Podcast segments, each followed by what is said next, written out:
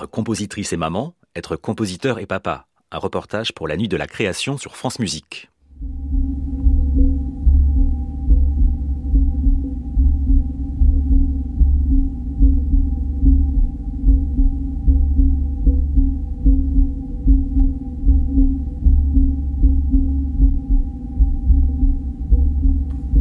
Lisa Streich, bonsoir. Bonsoir.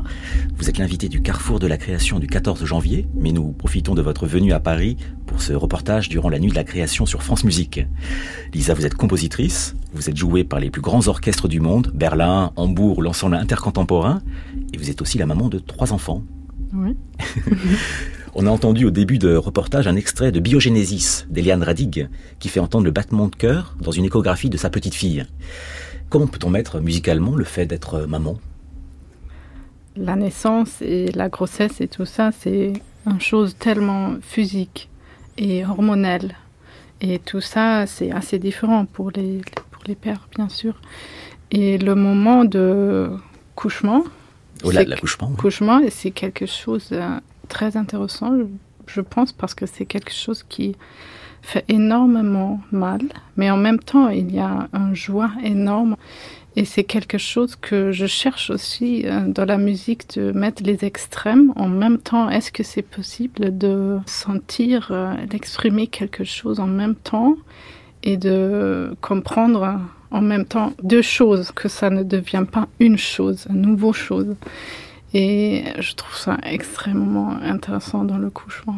Lisa Streich, vous aviez dit que vous aviez composé vos meilleures œuvres au moment de la naissance de vos enfants. Est-ce que c'est vrai?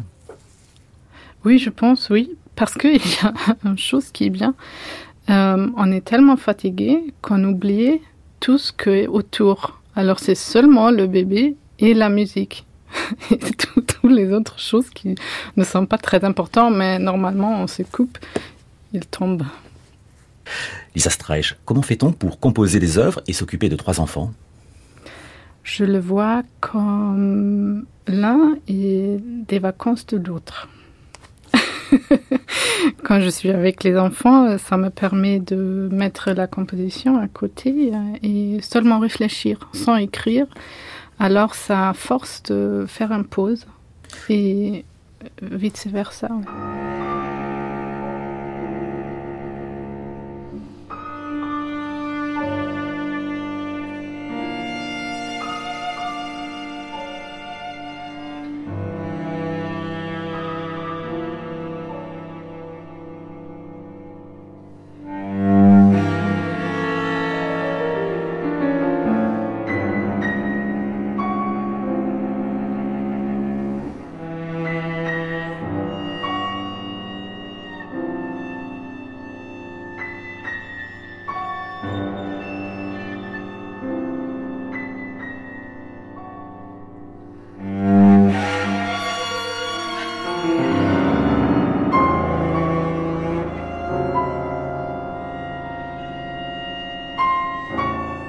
un extrait de Et je sens un deuxième cœur qui bat tout près du mien de Kaya Sarayao.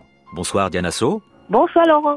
Nous avons entendu l'extrait d'une œuvre d'Eliane Radig où on entendait le battement de cœur d'une échographie. Vous m'avez dit Diana que vous connaissiez une œuvre qui utilisait également ce battement de cœur oui, euh, en fait c'est un c'est œuvre un peu plus récente de Cathy Van Eyck, s'appelle Double Beat et euh, c'est la performance c'est en fait pour une femme enceinte.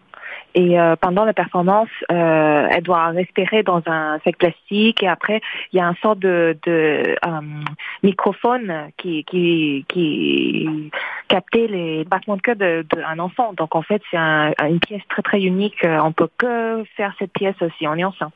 Vous-même, vous avez écrit une pièce sur la maternité, votre quatuor qui s'appelle Chut.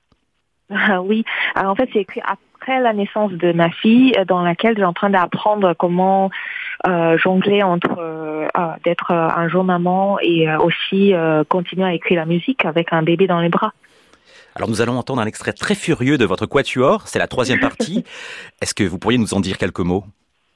Oui, en fait, ça fait en, la, la, c'est la quatuor en trois parties qui, qui parle en fait trois écarts. Euh, euh, la première mouvement, c'est comme il faut pas faire trop de bruit parce qu'elle dort et, et euh, j'ai envie qu'elle dort une minute de plus pour que j'écris une minute plus de musique.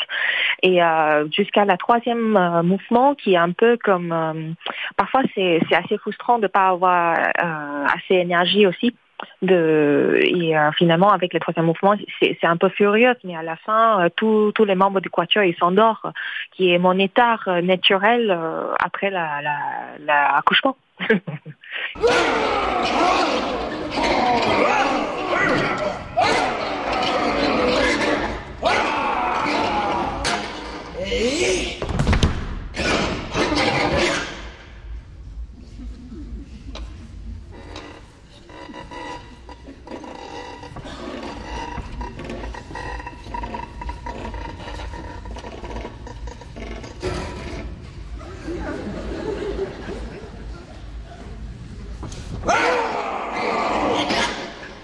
Comment peut-on réussir à composer et avoir des enfants? Est-ce que c'est faisable? Bah si, comme tous les mamans du monde, hein, tous les papas aussi. c'est la vie. Est-ce que vous avez déjà eu affaire avec des gens du milieu musical qui vous ont reproché d'avoir des enfants?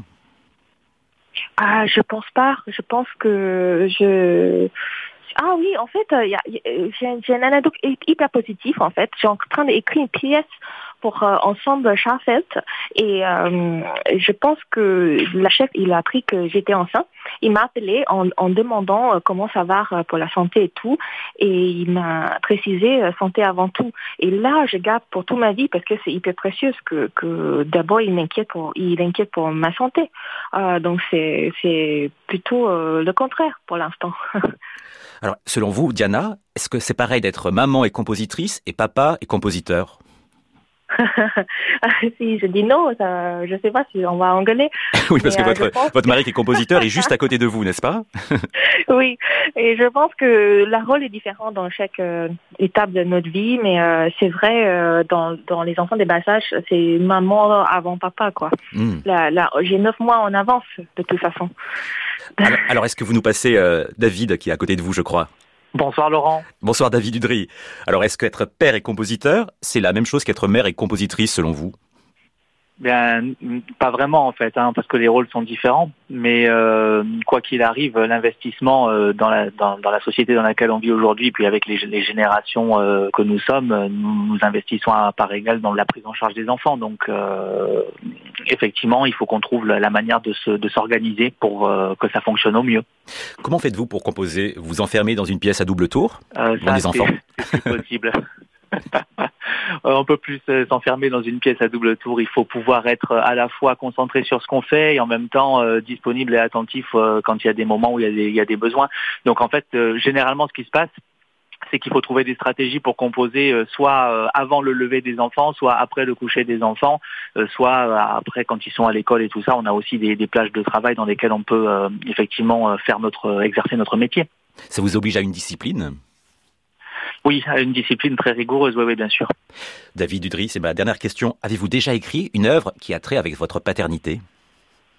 Euh, Je réfléchis, non. Pas, pas dire, non, non, franchement, euh, c'est pas encore un sujet que j'ai abordé, non. Et comment vous le feriez si vous l'envisagiez? Waouh En tout cas, Diana euh, a fait des œuvres euh, sur le sujet. Ouais, ouais, complètement. Ouais, ouais. Bah, peut-être aussi parce qu'elle a fait des œuvres sur le sujet que je me suis dit que j'avais euh, d'autres sujets à, à, à, traiter pour le moment de mon côté. Ça mérite réflexion. En tout cas, merci beaucoup, merci beaucoup David Udry, merci beaucoup Diana So, merci encore. Merci Laurent.